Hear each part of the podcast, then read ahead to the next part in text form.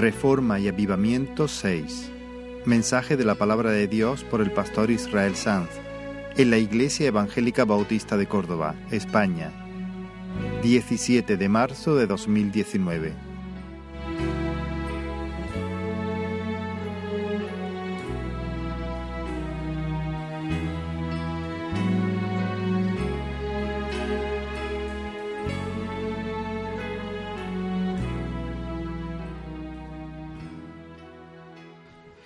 Privilegio estar en este lugar y también proclamar la verdad de- del Señor y su Evangelio y estar ahí escuchándola. Vamos a abrir la palabra del Señor en el segundo libro de las Crónicas, en el capítulo 32. Segundo de Crónicas, capítulo 32.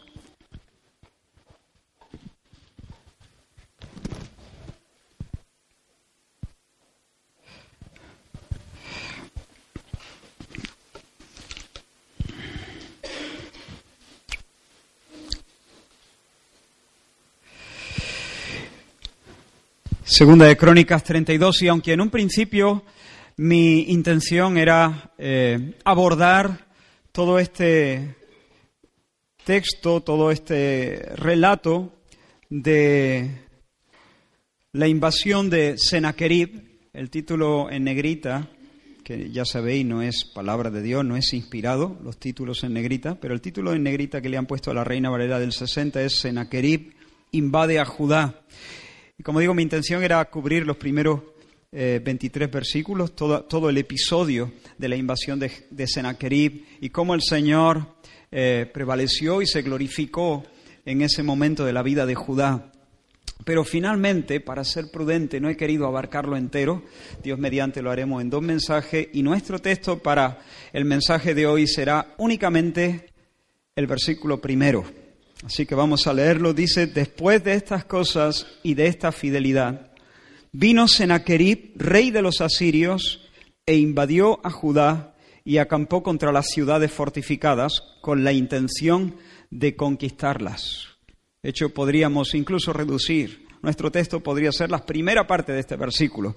Después de estas cosas y de esta fidelidad, vino Sennacherib. Vamos a orar un momento. Señor, gracias por esta oportunidad. Gracias por invitarnos, Señor, a estar a tus pies.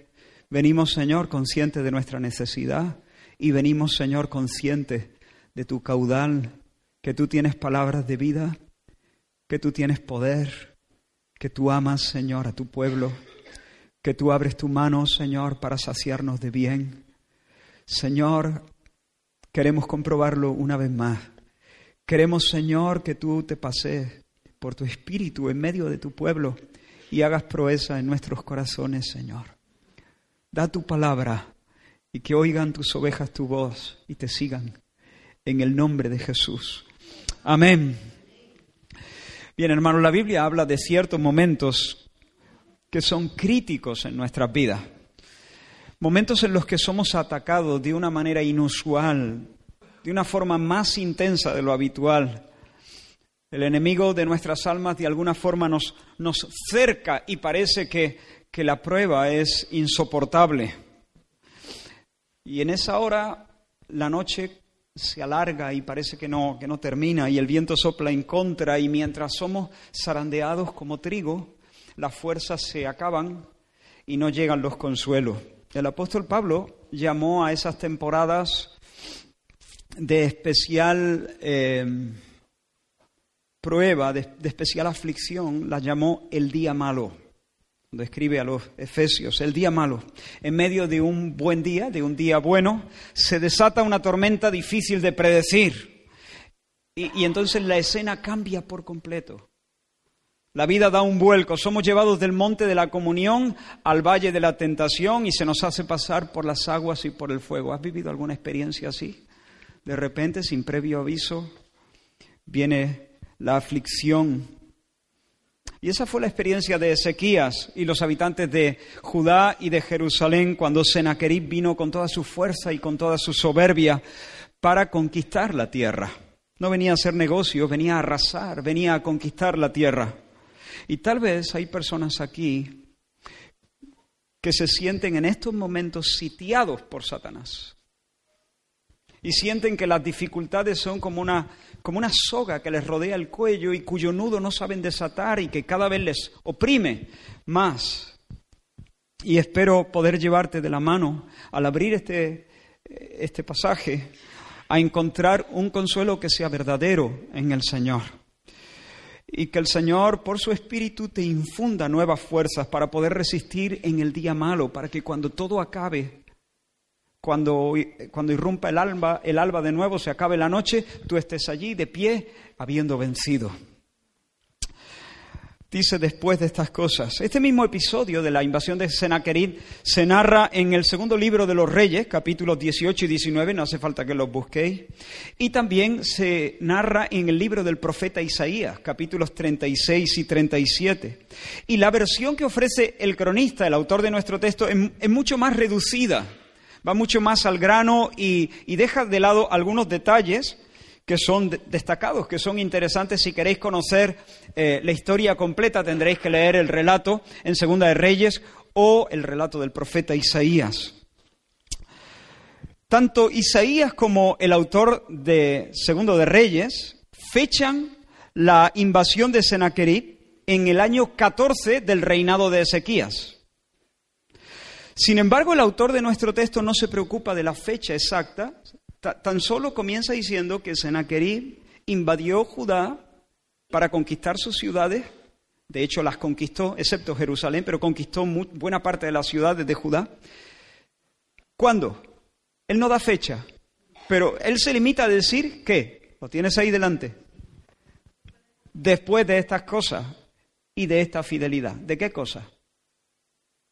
¿Después de qué cosa? Si has estado atento a los anteriores mensajes de esta serie que hemos titulado Reforma y Avivamiento, sabrás a qué cosa se refiere el cronista. Y, quiero hacer un, breve repaso de ella. En el 1 del 1 del 1, ¿qué hizo Ezequías? El 1 del 1 del 1. Al comienzo de su reinado, el rey Ezequías hizo un pacto con el Señor. Determinó poner a Dios en primer lugar y gobernar Judá a la luz de la santa ley del Señor. Y luego abrió las puertas de la casa del Señor, del templo, convocó a los sacerdotes, a los levitas, les instó a que se purificasen y que luego limpiaran el templo, porque el rey había determinado que el templo dejase de ser un lugar de telarañas y de basura para volver a ser una casa de oración. Se presentaron entonces ofrendas por el pecado y luego ascendió el, el, olor del holocausto y cuando el holocausto fue presentado delante del Señor, se levantó el cántico. El avivamiento había llegado al corazón de la nación allí en Jerusalén. Y cuando la primavera llega, cuando la primavera espiritual llega a un corazón, entonces el alma que ha sido avivada por el Señor adora adora encantada, adora feliz, adora libre, adora voluntariamente al Señor. Y al avivamiento luego le siguieron las reformas. ¿Por qué? Porque cuando los afectos se inflaman por Dios, la voluntad se somete. Cuando los afectos se inflaman, la voluntad se somete. Y el amor se expresa como? En obediencia. Y la obediencia se mueve en dos direcciones. La obediencia, por una parte, dice sí a todo lo que Dios ordena y por otra parte dice no a todo lo que Dios condena. Y la voluntad eh, se movió en esta doble dirección. Por una parte, Ezequías y el pueblo entendieron que el Señor prescribía la celebración de la Pascua y dijeron sí, celebremos la Pascua. Pero también entendieron que Dios dice no tendrás dioses ajenos delante de mí y por lo tanto barrieron, removieron los, los ídolos y los altares idolátricos en Jerusalén. Y no solo eso, sino que Ezequías convocó no únicamente a los, digo, no únicamente a los habitantes de Jerusalén, sino también a los moradores de las tribus del norte, porque aunque durante el reinado de Acá su padre, el reino del norte había infligido mucho dolor al reino del sur, Judá, a pesar de que las brechas eran grandes, había muchas heridas, a pesar de eso, um, Ezequías con el fin de agradar al Señor, buscó la unidad espiritual del reino del norte Israel y del reino del sur Judá. Porque cuando Dios visita un corazón o una congregación o una nación, se rompen las cadenas del rencor, se rompen las cadenas del odio y el alma no solamente se mueve voluntariamente y feliz de manera vertical, respondiendo al Señor con adoración. Cuando Dios viene en avivamiento, el alma también se mueve en sentido horizontal, buscando amar, bendecir y conectarse con el hermano. El que arde por amor a Cristo ama con un amor no forzado a, todos aquellos por quienes Cristo murió. El que ama verdaderamente a Cristo, ama de una manera real a todos aquellos por quienes Cristo murió. Y además de todo esto, que ya lo hemos visto en mensajes anteriores, en el capítulo 31 se describen más fidelidades del rey Ezequías. Se describe cómo los israelitas que habían subido a celebrar la Pascua en Jerusalén, cuando regresaban a sus ciudades, antes de entrar, antes de, volver a sus hogares, eh, salieron por las ciudades de Judá y también por las ciudades de algunas de, las, de los territorios de Israel para derribar los altares idolátricos. Ya los habían derribado en Jerusalén, pero ahora comenzaron a remover toda la idolatría en Efraín, en Manasés, etc. Dice en el versículo 1 del capítulo 31, salieron por las ciudades de Judá y quebraron las estatuas y destruyeron las imágenes de acera y derribaron los lugares altos y los altares por todo Judá y Benjamín y también en Efraín y Manasés hasta acabarlo todo. Y finalmente el rey se encargó de que el culto a Dios quedase bien restablecido en el templo conforme a las disposiciones de la ley. Redistribuyó, dice el capítulo 31, no hace falta que lo leáis, pero allí se nos dice que el rey redistribuyó a los sacerdotes, a los levitas, los organizó en sus turnos para que ellos presentasen el holocausto, las ofrendas de paz, elevasen las acciones de gracias, cantasen las alabanzas, para que el culto del Señor fuese bien restablecido conforme a lo que la ley disponía. Y él mismo, el rey, donó de su bolsillo, de su hacienda, personal, animales para el holocausto, el holocausto de, la mañana, el holocausto de la tarde y los holocaustos de las fiestas solemnes y de los días de reposo. Y luego convocó al pueblo para que fuesen fieles al Señor con sus diezmos y sus ofrendas, de tal manera que hubiese abundancia en la casa del Señor y los hijos de Aarón, que habían sido consagrados para el ministerio santo, no pasasen necesidad. ¿Y cómo respondió el pueblo? Pues allí se nos dice que el pueblo respondió con tanto entusiasmo, con tanta ilusión, con tanta generosidad, que en el, mes tercero del reinado de Ezequías empezaron a traer y a traer y a traer sus ofrendas y sus diezmos a la casa del Señor. Y empezaron a, a amontonar toda esa riqueza. Desde el mes tercero hasta el mes séptimo estuvieron haciendo montones porque no encontraban dónde almacenar todo eso. Tuvieron que habilitar cámaras en la casa del Señor para guardarlo todo. Y el sumo sacerdote Azarías, en segundo de Crónicas, capítulo 31, versículo 10, dice, desde que comenzaron a traer las ofrendas a la casa de Jehová, dijo el sumo sacerdote, hemos comido y nos hemos saciado y nos ha sobrado mucho porque el Señor ha bendecido a su pueblo y ha quedado esta abundancia de provisiones. ¿Te das cuenta? Ezequías tiene un corazón para el Señor. Él ha dispuesto, él ha orientado todo su mundo, toda su, todo, su, todos sus afectos hacia el Señor, la causa del Señor, la casa del Señor. Y en siete meses la nación ha dado completamente un vuelco. Y ahora el culto está restablecido. Los ministros del Señor tienen su porción mensual para que no tengan que buscarse la vida afuera, sino que se dediquen a lo que se tienen que dedicar, presentar las acciones de gracia, presentar los sacrificios, los holocaustos, eh, cantar las alabanzas del Señor y cuidar que el culto no, no siga y no termine. El corazón de la nación se reorientó, no hay apatía, no hay indiferencia, no hay desgana, aquí hay abundancia de celo, de generosidad, de ilusión, de entrega. De hecho, el Espíritu Santo cierra toda esta porción del relato del reinado de Ezequías con unas palabras que son uno de los tributos más preciosos que se le ha rendido jamás a un ser humano.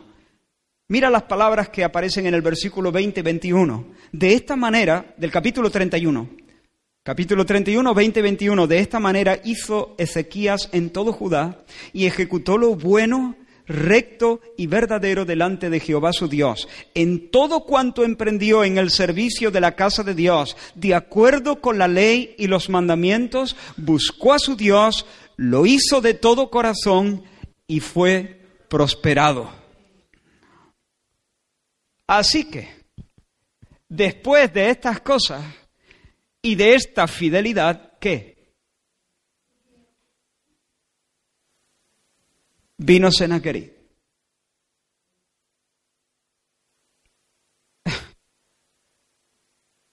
Yo esperaba otra cosa. Después de estas cosas y de esta fidelidad,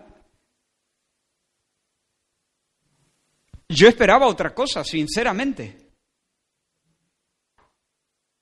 Yo esperaba que se abrieran los cielos, que Dios eh, derramara en abundancia bendiciones sin igual sobre esa tierra, que Él alzase su mano y mantuviese lejos para siempre a los enemigos.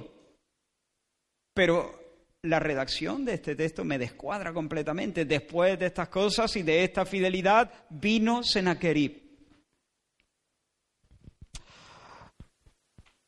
Ahora quiero que note que todas estas cosas y esta fidelidad se encuadran dentro del primer año del reinado del rey Ezequías. Estamos hablando de, en el primer mes se limpia la casa, en el mes segundo se celebra la Pascua, desde el mes tercero hasta el mes séptimo se reorganiza todo el ministerio, la gente trae sus ofrendas, sus, sus diezmos. Y He dicho al principio que tanto Isaías como el autor de Reyes nos informan que la invasión, esta ofensiva de Sennacherib, sucedieron en el año, ¿recuerda? 14 del reinado de Seguía. Así que, en realidad, han pasado 13 años. Ah, bueno, bueno, entonces, si han pasado 13 años, eh, seguro que eh, Ezequías pues, tuvo más de un resbalón. Seguro que ha tenido tiempo de sobra de pecar. ¿Me sigue? ¿Me sigue el razonamiento? Ah, bueno, entonces ahora sí, claro, Israel, es que han pasado 13 años y en 13 años pasan muchas cosas. Sí, es verdad, en 13 años pasan muchas cosas. Y sí, es verdad, seguro que Ezequiel no, no vivió de manera impecable sobre, eh, durante todos esos días.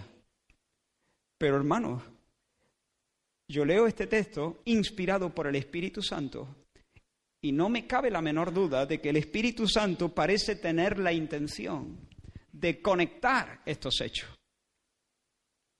Los pone en el mismo plano. Después de estas cosas y de esta fidelidad, vino Senaquerib. Los pone en el mismo plano para que nosotros entendamos algo muy importante. Y en esto me quiero centrar en esta mañana. Ahora, hermanos, hay aflicciones, hay sufrimientos que son la consecuencia directa de nuestro pecado. Directa. María quedó leprosa, ¿por qué? Porque murmuró contra su hermano Moisés y por tanto cuestionó la, la sabiduría del Señor y su, y su libertad para poner al frente de Israel a quien él quería poner al frente de Israel. Y Saúl fue atormentado por un espíritu inmundo. ¿Por qué? Porque se apartó del Señor. Empezó a torcer su camino. Y David experimentó el declive de su alma y también el declive y el, quebrantamiento de su salud física. Es más, la muerte de su hijo a causa de su pecado con Betsabé. Y por esconder durante un tiempo ese pecado se enfermó en el alma y en el cuerpo hay sufrimientos que están directamente relacionados con nuestros desvaríos, con nuestra desobediencia. Y de esa manera, el Señor regalándonos un buen azote, entregándonos al meneo de Satanás, nos quiere librar y finalmente salvar. Dios castiga el pecado, aún en sus hijos, y lo castiga severamente. Muchos, muchos sufrimientos son directamente, con todas las letras, sin matices, castigo de Dios. Luego diré algo más acerca de eso. Pero la Biblia es muy clara. No es posible leer la Biblia sin darse cuenta que eso es así. De hecho, en el futuro, el infierno serán sufrimientos que, en realidad será la consecuencia del pecado y la manifestación del juicio y del castigo de Dios. Ahora, como estoy diciendo, en esta ocasión entiendo que no es así, porque el Espíritu Santo, al inspirar al cronista a hacer esta redacción, después de estas cosas y de esta fidelidad, vino Seraquerit. Yo creo que él está queriendo que entendamos que las aflicciones, muchos de los sufrimientos, en multitud de ocasiones, no son la consecuencia directa de ninguna infidelidad y de ningún pecado. Los dolores y las angustias del día malo nos pueden sobrevenir, de hecho, mientras caminamos con gozo en la senda de la obediencia, en nuestro momento más dulce de nuestra comunión con el Señor vino Senaquerib. ¿Por qué? ¿Qué he hecho, Señor? ¿Por qué me mandas a este, a, a este matón? ¿Qué infidelidad has visto en mí? ¿Por qué pecado me azota con tu vara? ¿Por qué la vida ha dado tal vuelco? ¿Por qué de repente se hace de noche, Señor? ¿Por qué no me salen las cosas? ¿Por qué todo se pone patas arriba? ¿Por qué todo del revés? ¿Por qué estoy rodeado de demonios? ¿Por qué se burlan de mí? ¿Por qué no contestas? ¿Entiendes? Ahora, hay que tener cuidado en esta situación, porque el diablo que nos odia y el diablo que tiene una siniestra sabiduría, entre comillas, usa todo su, toda su saña para convencernos de que Dios en realidad nos está cobrando antiguos pecados de que en realidad nuestros pecados no están perdonados, ni Dios los ha sepultado en lo profundo del mar, ni están cubiertos bajo la sangre de Cristo. No hay salvación para ti en Dios, nos dice. Y si Él, el diablo, Satanás, logra clavar ese dardo envenenado en nuestra mente, nos va a robar el gozo y nos va a robar el, el brío y nos va a hacer prácticamente estériles en la obra del Señor y nos va a hacer especialmente vulnerables a sus tentaciones y a sus ataques. Pero hermano, necesitamos saber que la aflicción no siempre es el azote correctivo del Señor. Muchas veces no es el azote, es el gimnasio al que Dios nos lleva.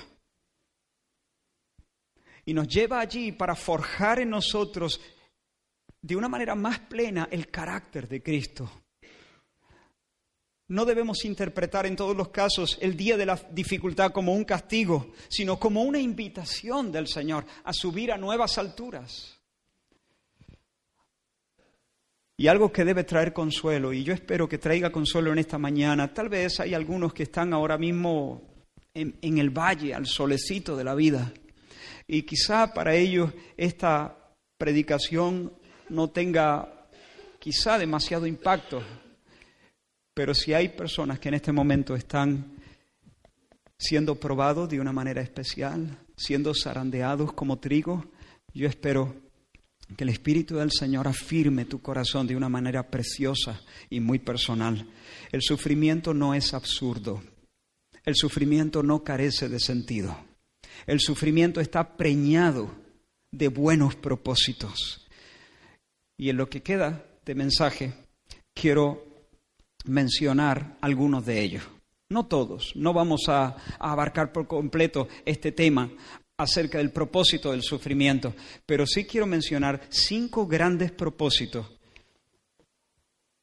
de la tribulación, cinco grandes propósitos. En primer lugar, hermanos, las aflicciones del día malo purifican nuestra fe, purifican nuestra fe. Por una parte, porque la, aflicción prueba nuestras motivaciones prueba la autenticidad de nuestra obediencia. Si nuestra piedad, si nuestra obediencia es solamente la manera en que nosotros procuramos asegurarnos el favor de Dios, ¿qué haremos si el favor de Dios no llega? ¿Se entiende? Si todo lo que Ezequías ha hecho de hacer pacto con el Señor, limpiar la casa, restaurar la Pascua, eh, restaurar el, el ordenamiento en el templo y el ministerio. Si todo lo que Ezequías ha hecho ha sido para asegurarse días de bendición, el favor de Dios y que Dios le haga el favor de mantener las amenazas de los enemigos muy lejos, si todo lo que Ezequías ha hecho es para que Dios lo premie de esa manera, ¿qué hará ahora? Cuando después de todas estas fidelidades viene Senaquerib.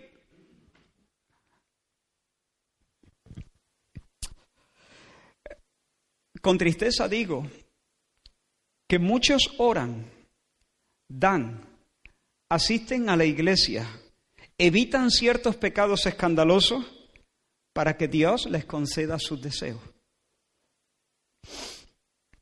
En realidad sus almas no buscan ardorosamente a Dios no buscan ardorosamente agradar al Señor, traer alegría a su corazón, traer fama a su nombre. No buscan al dador de los regalos, buscan los regalos del dador. El Señor no es visto como alguien deseable en sí mismo, sino como un poderoso canal de buenas cosas. La ecuación es la siguiente, en su corazón la ecuación es la siguiente, Dios me, me, da lo que yo quiero y por eso lo quiero tanto. Dios me da lo que yo quiero y por eso lo quiero tanto. Quiero a Dios en tanto en cuanto que Él es el canal por medio del que recibo las cosas que verdaderamente quiero. Dios se convierte en un medio y mi obediencia se convierte en un medio para alcanzar el fin que quiero, que por cierto no es Dios, sino lo que Dios puede arrimarme. Y entonces venimos a relacionarnos con Dios como el vasallo se relaciona con su Señor. El vasallo se presenta delante del Señor y promete cultivar sus campos, arar la tierra, prestarle sus servicios a cambio de que cuando venga el enemigo al territorio, el Señor, que es más fuerte, que es más poderoso, que tiene un castillo y tiene un ejército, le ofrezca protección. Pero el vasallo en ningún momento ve al Señor como alguien digno, noble, merecedor de su servicio y de su amor sincero. No, no, lo ve como alguien con recursos, alguien fuerte. Así que es un trueque en realidad yo te ofrezco mi trabajo en tu finca, tú me ofreces la protección de tu espada. Pero si no hubiera ninguna amenaza, si no hubiera ningún enemigo al que temer, ni en el presente ni en el futuro, el campo del Señor lo iba a arar un guardia. ¿Me explico? Mi respeto para los guardias. Hermanos, si nuestra fidelidad es, solamente un medio para asegurarnos ciertas bendiciones y esquivar ciertos sufrimientos, entonces cuando providencialmente el Señor nos coloca en el valle sin las bendiciones y sin los consuelos y con los sufrimientos que queríamos evadir, entonces claudicamos. Porque desprovistos del fin que perseguíamos, vamos a abandonar también el medio nos vamos a buscar un Señor que, nos, que se enrolle más, yo qué sé, que nos dé lo que buscamos en realidad. Pero hermanos, si nuestra obediencia es sincera, si nuestra motivación es pura, si nuestra motivación es el amor que realmente le tenemos al Señor, independientemente de las bendiciones que Él pueda arrimarnos o de los sufrimientos de los que pueda librarnos. Si nuestra obediencia es una obediencia por amor, entonces el fuego de la prueba no hará que cambie. Si hay motivaciones mezcladas, la prueba va a ser el regalo del cielo para depurar nuestro corazón y para limpiarlo de motivaciones egoístas. ¿Cómo sabe que la piedad de Job era sincera? ¿Recuerda a Satanás? Le dijo a Dios, ¿recuerda lo que le dijo? Claro, ¿no te va a adorar? ¿No te va a adorar? Si tú le, si tú le das todo lo que pueda desear, quítale. No se lo dé. No se lo dé. Ya verás cómo te maldice. Quítale las cosas que ama. En realidad Él no te ama a ti. Él ama a sus hijos que están sanitos, gorditos, guapos. Él ama su finca, su riqueza. Él ama su fama. Él ama su salud. Él ama el bienestar que le concede. Quítaselo. Quítaselo y te vas a enterar. ¿Y qué hizo Dios? Adelante. Te doy permiso para que lo despojes de esas cosas. Y el diablo le quitó, se llevó por delante a sus hijos y, y los zarandeó al punto. Solamente Dios le dijo, presérvale su vida. Primero le dijo, no, no le toques a él. Pero después le permitió tocarlo y, herirlo con una enfermedad eh, que le hacía agonizar, que lo turbaba. Solamente Dios le pidió que le conservase la vida. Dios es el que pone el límite y señala hasta dónde Satanás puede llegar. Dios es el que estipula la temperatura a la que se enciende el horno de la prueba.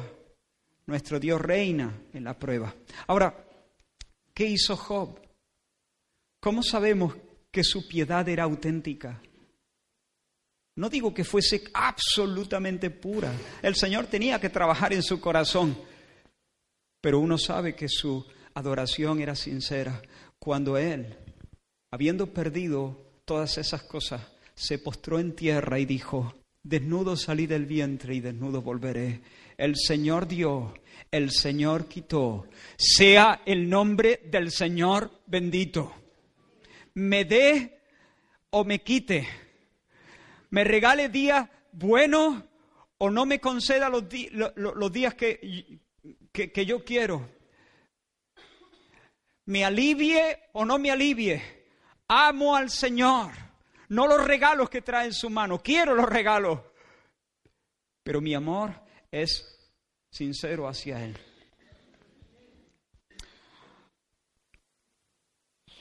Ahora, otra cosa, dentro del mismo apartado de que la prueba purifica nuestra fe, una segunda manera en que purifica nuestra fe es que la prueba mata la autoconfianza.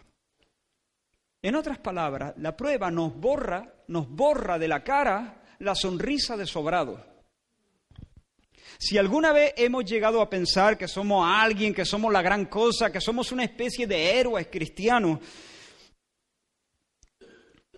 o que somos incluso mejores que la mayoría, si alguna vez hemos llegado a pensar una tontería semejante, los meneos del día malo nos libran de eso. Nos enseña que nosotros mismos no somos sino carne y sangre y polvo. Porque cuando ruge la tormenta y nos afanamos sin éxito por controlar, controlar lo incontrolable en realidad, nos damos cuenta cuán insignificantes son nuestras fuerzas, cuán cortitos son nuestros brazos, qué miopes son nuestras ideas, qué inútil es nuestra experiencia, qué ridícula es la idea de confiar en nosotros. ¿Recuerda las palabras de Pablo en su segunda carta a los Corintios? Él les dice, hermano, no queremos que ignoréis acerca de nuestra tribulación que nos sobrevino en Asia. Es decir, tengo mucho interés en que conozcáis lo que nos pasó. Una tribulación tremenda. Y él sigue diciendo, fuimos abrumados sobremanera, más allá de nuestras fuerzas, de tal modo que perdimos la esperanza de conservar la vida. Pero tuvimos en nosotros sentencia de muerte, ¿para qué? Oh, benditas palabras. El sufrimiento no es absurdo. El sufrimiento tiene propósito. El sufrimiento no es porque sí. El sufrimiento es para qué. ¿Para qué? ¿Para qué, Pablo? ¿Cuál era el propósito? ¿Por qué Dios os colocó en una situación tan incómoda y tan aparentemente desesperada? Que perdisteis la esperanza de salir vivos de, aquel, de aquella prueba. ¿Para qué, Pablo? Él te lo dice, para que no confiásemos en nosotros mismos. Oh, qué, tentación, ¿verdad? Ah, esta tentación siempre nos ronda. Cuando las cosas van bien, tenemos la tendencia de confiar en nosotros mismos. Hacemos pie, controlamos, tenemos más o menos todo eh, en, su, en su lugar y de repente el Señor golpea el tablero, ¡pum! Y de repente ya no hacemos pie, nada está en su lugar, todo está del revés, no sabemos armar el rompecabezas, porque Dios no quiere que caigamos en la tentación mortal de confiar en nosotros mismos, en nuestra experiencia, nuestra piedad, nuestra fortaleza, nuestra sabiduría, nuestros propósitos, nuestros planes, etcétera, etcétera. Dios no nos va a dejar, no nos va a dejar. Te va a dar el regalazo de una prueba donde seas abrumado sobremanera, pero Dios no te va a dejar caer en el pantano de la confianza en ti mismo. Y no solamente muere la autoconfianza, sino que la fe en este momento se arraiga más y más en Dios. Porque cuando todos los apoyos y todos los consuelos son quitados, ¿qué nos queda? Dios. Dios. Y nos asimos de Él con todas las fuerzas, como nunca antes nos asimos. Ante la amenaza de Senaquerib, Ezequías es consciente de que con su fuerza no va a ninguna parte no puede hacer frente a ese coloso que, se le viene encima. Hace pocos años ha conquistado las tribus del norte. Ha reducido a, a Israel entero a un bocado de pan y ahora viene a por ellos. Y en este escenario es donde el alma mira a Dios con una conciencia nítida de que se trata de Dios o de un colapso total. O Dios mueve su mano para hacer un milagro o no salimos de aquí. Cuando Dios nos coloca en una situación como esa, en realidad Él nos está haciendo un favor. ¿Es incómoda? Sí, es incómoda. Y algunos lo han experimentado más que nosotros. O más que yo, al menos. Pero de alguna u otra manera el Señor que sabe tratar con cada uno de nuestros corazones nos pone en situaciones donde se trata de Dios o de un colapso total. Así que en primer lugar la fe es purificada, mata la autoconfianza, desesperamos de nosotros mismos, pero además promueve una mayor y más humilde dependencia de Dios, dependencia de Dios. Y además nos limpia, nos depura de motivos miserables, egoístas. Así que ese es el primer propósito de la aflicción en el día malo. Purifica la fe. En segundo lugar, ensancha nuestro conocimiento de la gloria de Dios. ¿En qué consiste la vida eterna? Y esta es la vida eterna. Que te conozcan a ti, conocer a Dios, tener una relación verdadera con el Dios vivo, entrar en el secreto de Dios, contemplar, gozar y recrearnos en sus perfecciones, amarle, recibir su amor, caminar con Dios. sentir la presencia de Emanuel en nosotros. Esa es la vida eterna, esa es la esencia de la vida eterna.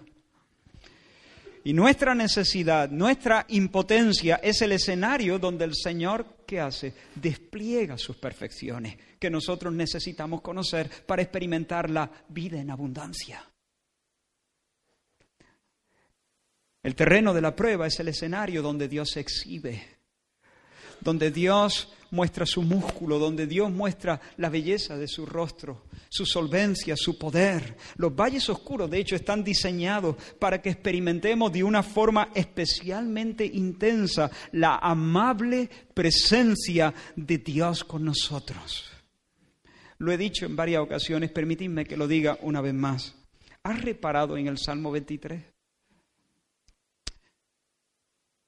Quizá, bueno, no solo para mí, sino para millones de cristianos en todo el mundo, de todas las generaciones, esta canción de David es un fortísimo consuelo en momentos de, de, necesidad, de prueba, de agobio, de, dolor.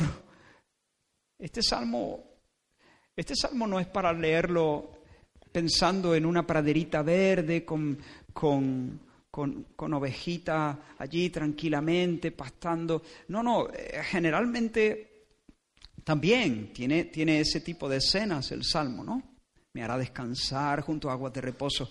Pero especialmente hay un consuelo cuando llega el valle oscuro y siniestro de la muerte. Rodeado de enemigos y de lobos que están prontos a devorar a la oveja. Y allí es donde el salmo alcanza sus notas más altas. Y, voy a recordarte lo que ya te he dicho, pero permitidme, aún a, riesgo de ser ya demasiado reiterativo, pero por si alguien no se ha enterado, cuando David empieza, inspirado por el Espíritu del Señor, a componer ese canto, él lo hace desde su experiencia también como pastor, y él habla en estos términos, Jehová es mi pastor, nada me faltará, en lugares de delicados pastos, Él me hará descansar. Él. Junto a agua de reposo, Él me pastoreará, Él confortará mi alma, Él me guiará por sendas de justicia por amor de su nombre. Y luego, ¿qué dice? Aunque ande en valle de sombra de muerte, no temeré mal alguno. Porque, ¿qué dice? ¿Él estará conmigo? Tú estarás conmigo. De repente él cambia el tono de su canción.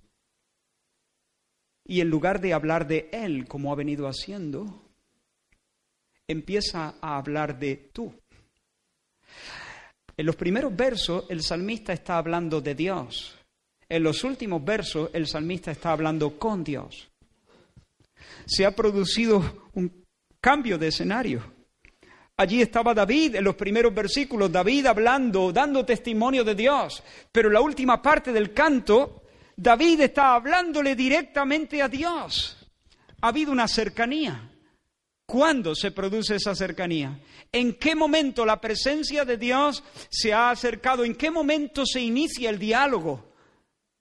En el valle de la sombra de muerte. No temeré mal alguno, porque tú estarás conmigo. Tu vara y tu callado. El callado es para darle toquecito a la oveja, para que no se despiende el camino y las guiando. El garrote o la vara es para darle la cabeza a los lobos. Tu vara y tu callado me infundirán aliento. Tú preparas mesa delante de mí en presencia de mis angustiadores. Ese es el ambiente ahora del Salmo. Nada de praderitas verdes. En presencia de mis angustiadores, en el valle siniestro y oscuro de la muerte, tú estarás conmigo. Hermanos, solamente cuando somos arrinconados entre la espada de los egipcios y la pared del mar rojo, Solamente allí podemos tener la experiencia del Dios glorioso que, como dice la Escritura, abre camino en el mar y senda en las impetuosas aguas. Y entonces podemos conocer al Dios potente, inconquistable, el Dios todopoderoso que abre un camino en el mar. Él abre senda donde no hay senda. Él traza un camino en medio de las aguas. Y solamente habiendo tenido esta experiencia podemos cantar y podemos danzar, como lo hizo el pueblo de Israel, Moisés y María y el resto de israelitas. Jehová es varón de guerra. ¿Cómo lo conozco? Yo necesito saber que Jehová es varón de guerra. Hay gloria en ese nombre. Hay gloria en ese nombre. Jehová es varón de guerra. Pero ¿cómo lo conozco? Yo necesito para mi felicidad, porque la vida eterna consiste en tener una experiencia vital con el Dios que es varón de guerra, el poderoso en batalla. ¿Cómo lo conozco? Bien, Dios me lleva a un lugar, me pone entre la espada de los egipcios y, la, y la pared del mar rojo. ¿Y luego qué? se sube al escenario, enciende los focos y se exhibe. Y entonces yo lo conozco. Y entonces cuando lo conozco, mi alma vive. Y mi alma canta. Y canto, Jehová es varón de guerra. Jehová es su nombre. Tu diestra, oh Señor, ha sido magnificada en poder. Tu diestra, oh Señor, ha quebrantado al enemigo.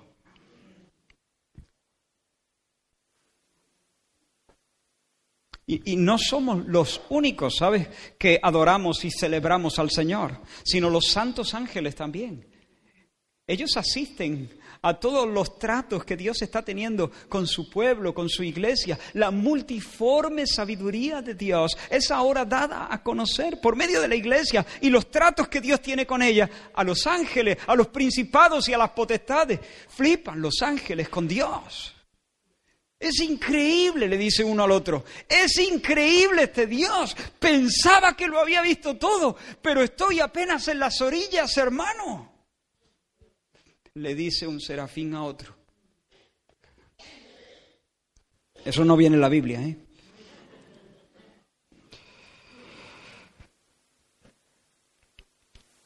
Así que cuando viene Senaquerib contra los santos de Dios, ya podemos anticipar la gran ovación que se va a llevar el Señor y los vítores en boca de sus ángeles y en boca de sus santos cuando desnude su brazo para vencer y para salvar.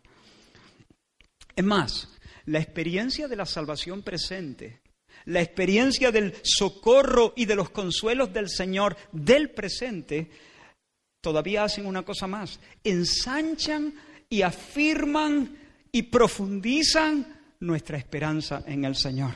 Cuando Moisés vio lo que Dios acababa de hacer, cuando el pueblo del Señor vio a sus enemigos totalmente barridos por el, por el soplo del Señor, cuando vio eso, él no solamente dijo, Jehová es varón de guerra, su nombre es ese, tu diestra se ha magnificado y ha prevalecido sobre tus enemigos. No, no, dijo algo más. Y en los versículos siguientes, en el capítulo 15 de Éxodo, dice, Tú los introducirás y los plantarás en el monte de tu heredad, en el lugar de tu morada que tú has preparado, oh Señor, en el santuario que tus manos han afirmado. El Señor reinará eternamente y para siempre. Moisés ve la victoria del Señor en el presente. Moisés evalúa la salvación que el Señor les ha regalado en ese día. Y basado en eso, puede mirar al futuro y anticipar la victoria final del Señor. Él nos ha liberado hoy y por eso sabemos que nunca nos dejará. Él nos ha sacado de aquí y nos sembrará en el monte de su heredad. El Señor cumplirá su propósito en mí. O como decía el salmista, esto sé que Jehová está por mí. Acabo de ver su brazo desnudo a mi favor. Y por lo tanto puedo mirar el mañana. Y si mañana, mañana el Señor estará por mí. Y si, y si nada, mañana el Señor estará por mí. Si Dios ha hecho esto para salvarme, si Dios ha desnudado su brazo para librarme en esta ocasión, yo sé que finalmente el Señor completará su propósito, me plantará en el monte de su heredad para que yo vea su rostro eternamente y para siempre y Él sea el Rey y mi Señor.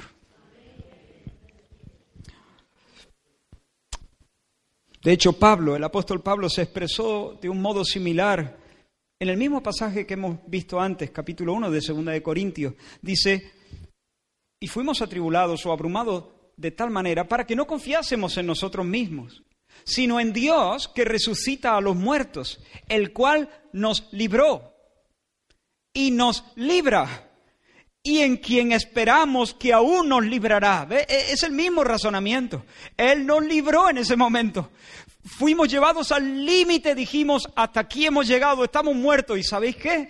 El Señor nos libró. Por eso estamos convencidos de que en la tribulación que estamos experimentando hoy, Él nos libra y que en la tribulación que nos aguarda detrás de la esquina, en, el futuro, cualquiera que sea, Él también nos librará. Su fidelidad de hoy nos asegura que Él es fiel y ensancha nuestra esperanza para el futuro. Así que en primer lugar, la aflicción del día malo purifica nuestra fe. En segundo lugar, nos da la oportunidad de conocer al Señor más íntimamente, más profundamente y deleitarnos en su en sus perfecciones, en su bondad, en su cariño, en su ternura, en su sensibilidad, en su potencia, en su músculo, etc. En tercer lugar, el sufrimiento y la visión de la gloria de Dios nos equipa, nos equipa para edificar la fe de otros, porque de nuestra experiencia, salidos de allí, salidos del día malo, podemos destilar verdades preciosas, consuelos preciosos, consejos preciosos que pueden ayudar a otros a soportar las aflicciones. Otros van a entrar en la tormenta que nosotros dejamos. Otros van a experimentar luchas y pruebas y tentaciones y traiciones y soledades. Pero el hecho de que el Señor nos haya experimentado, nos haya, nos haya puesto en un lugar donde hemos experimentado la dulzura de su consuelo, y Él nos ha dado la victoria en ese lugar, nos equipa, nos equipa. Qué hermoso es. Y hay, hay una diferencia notable. Cuando, cuando tú estás en medio de una prueba muy singular, muy singular, eh, y los demás que estamos a tu alrededor hacemos lo que podemos por, por eh, ayudarte. A veces torpemente, pero cuando se acerca a ti una persona que tiene cicatrices porque ha soportado y ha vencido en esa misma prueba, hay un algo diferente. Hay como una autoridad, hay como una sensibilidad, hay como una compasión, hay un tono, hay una pericia también, hay un discernimiento, hay algo que no teníamos los demás. Y cuando el Señor te saca a ti, habiendo experimentado la aflicción, hace que, como dice Pablo también en 2 de Corintios, estoy Estoy haciendo referencia una, vez, una y otra vez al mismo texto, 2 Corintios capítulo 1. Él dice, bendito sea el Dios y Padre de nuestro Señor Jesucristo. Escucha ahora, escucha. E, esta es una frase que puedes poner en tu mente todos estos días. Padre de misericordias y Dios de toda consolación. Ahí hay comida, ¿eh? Partarte. De allí puedes bucear. Ese océano no tiene orillas. La repito otra vez. Bendito sea el Dios y Padre de nuestro Señor Jesucristo. Ahí va.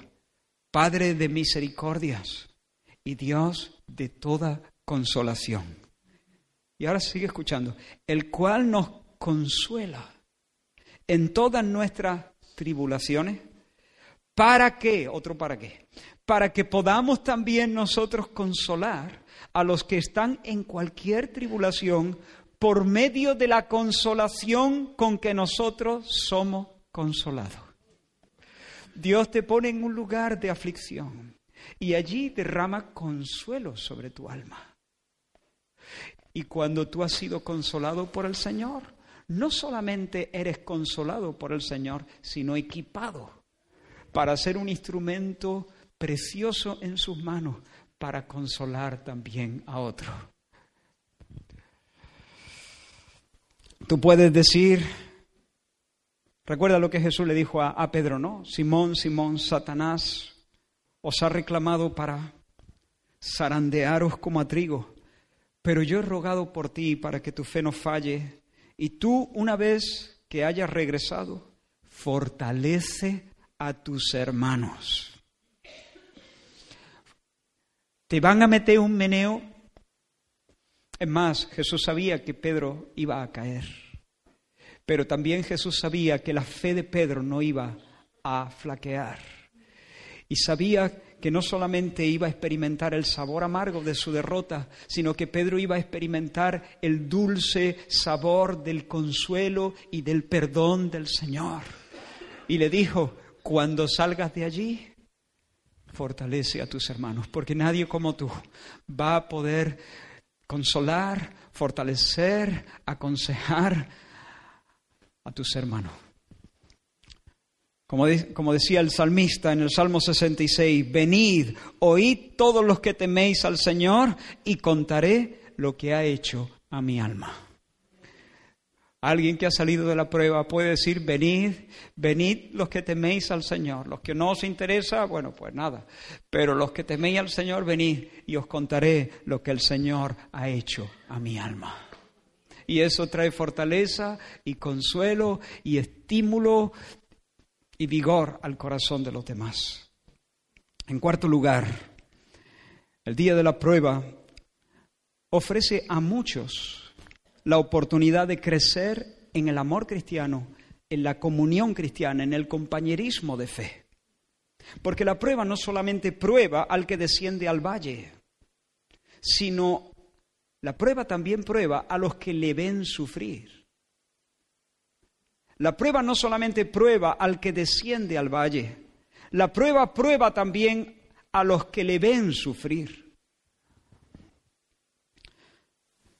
Si los que le ven sufrir se mantienen al margen, sus almas, sus almas se encanijan.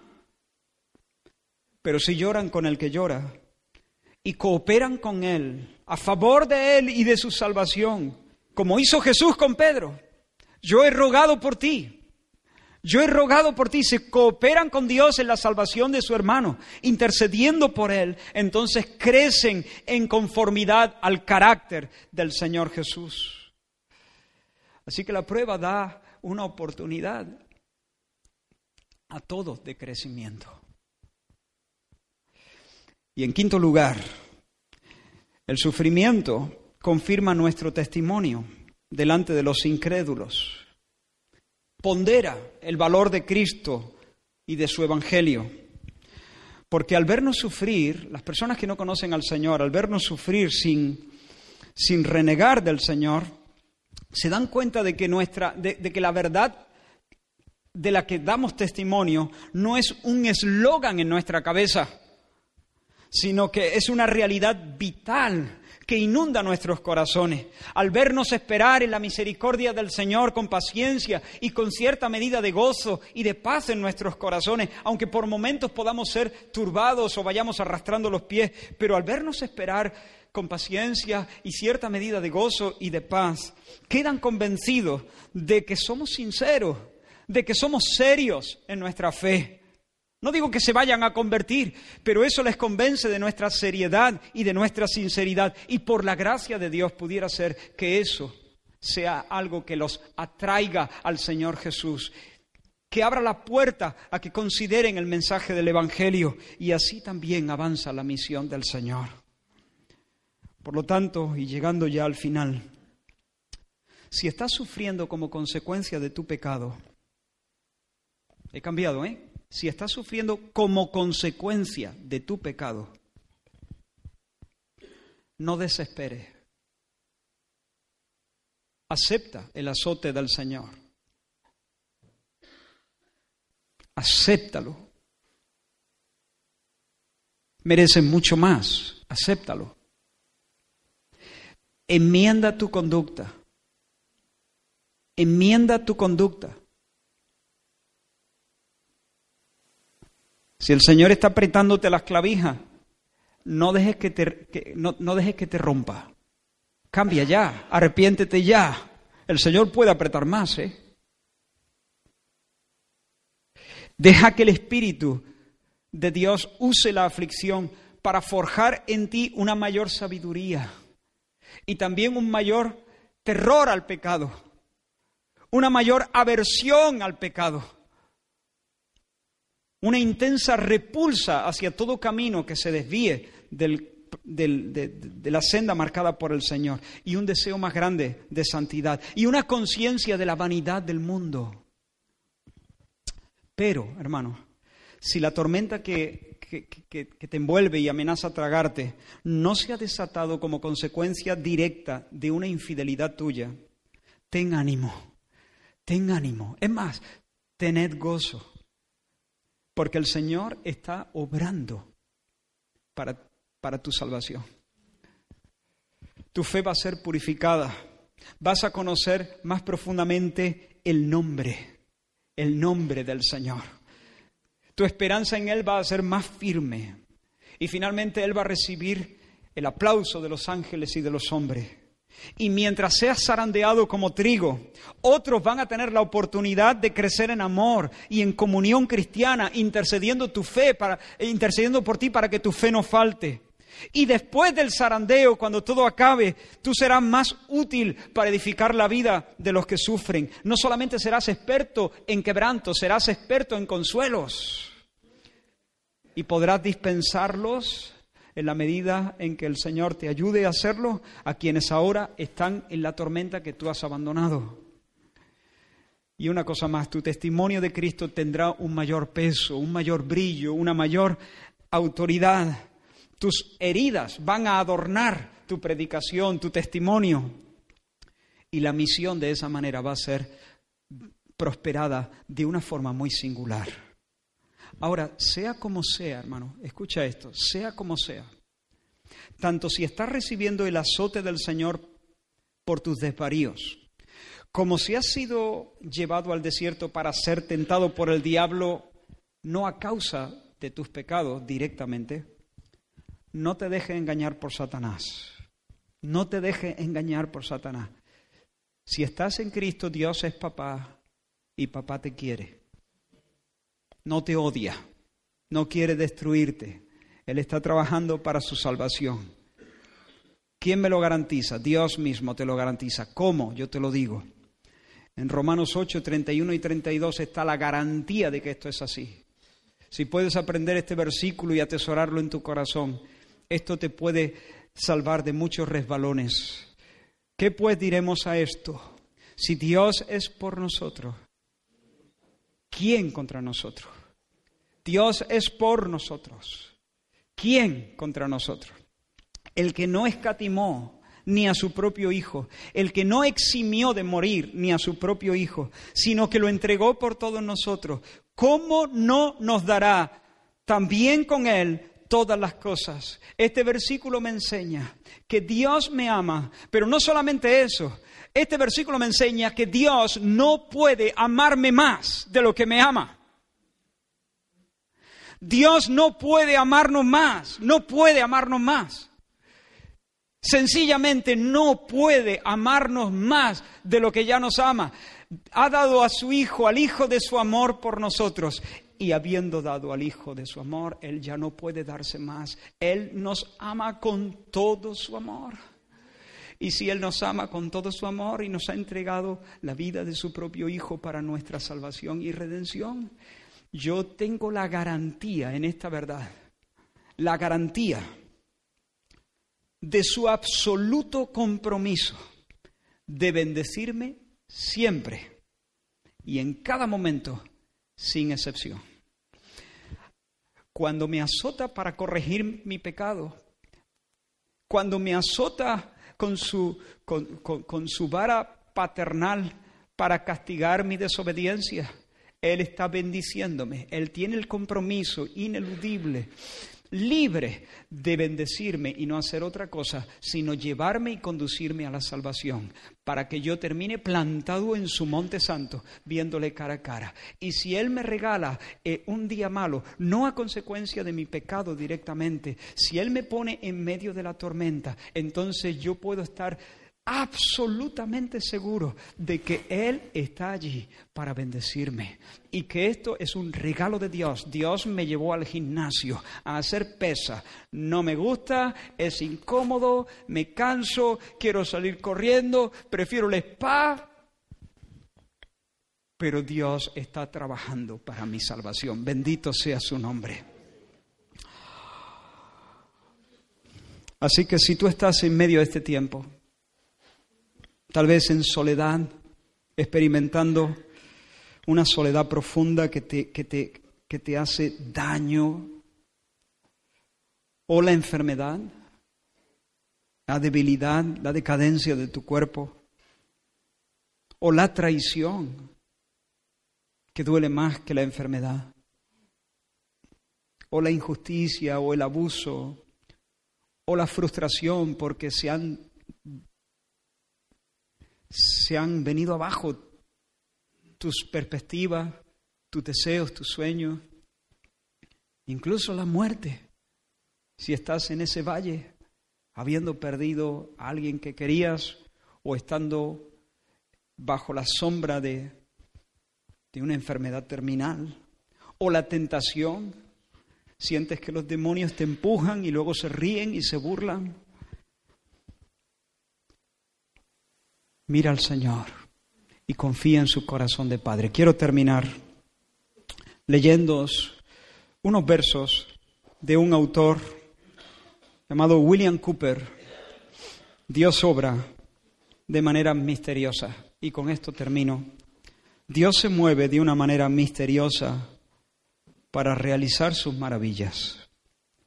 Deja las huellas de sus pies en el mar y cabalga sobre la tormenta en lo profundo de minas insondables, con una habilidad que nunca falla, atesora sus resplandecientes designios.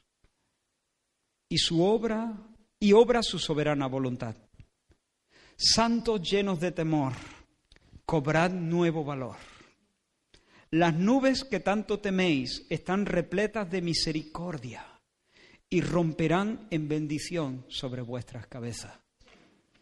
No juzguéis al Señor con vuestros débiles sentidos, sino confiad en Él y en su gracia. Detrás de una providencia que frunce el ceño, Él esconde un rostro sonriente. Sus propósitos madurarán pronto, desarrollándose hora tras hora. El capullo tal vez tenga sabor amargo, pero dulce será la flor. La ciega incredulidad se equivoca y escudriña en vano su obra. Dios es su propio intérprete y es Él quien la dará a conocer. Hasta ahí. Oramos, Señor. Gracias, gracias por el consuelo de tu palabra. Y te pido Señor, que tú apliques tu verdad a nuestros corazones, a los que en especial están viviendo alguna prueba violenta, a los que la prueba les espera al volver la esquina. Señor, danos, Señor, un corazón apoyado en estas verdades. Confírmanos, Señor, afírmanos, arraiganos, Señor, en ti en el nombre de Jesús. Amén. Que el Señor os bendiga.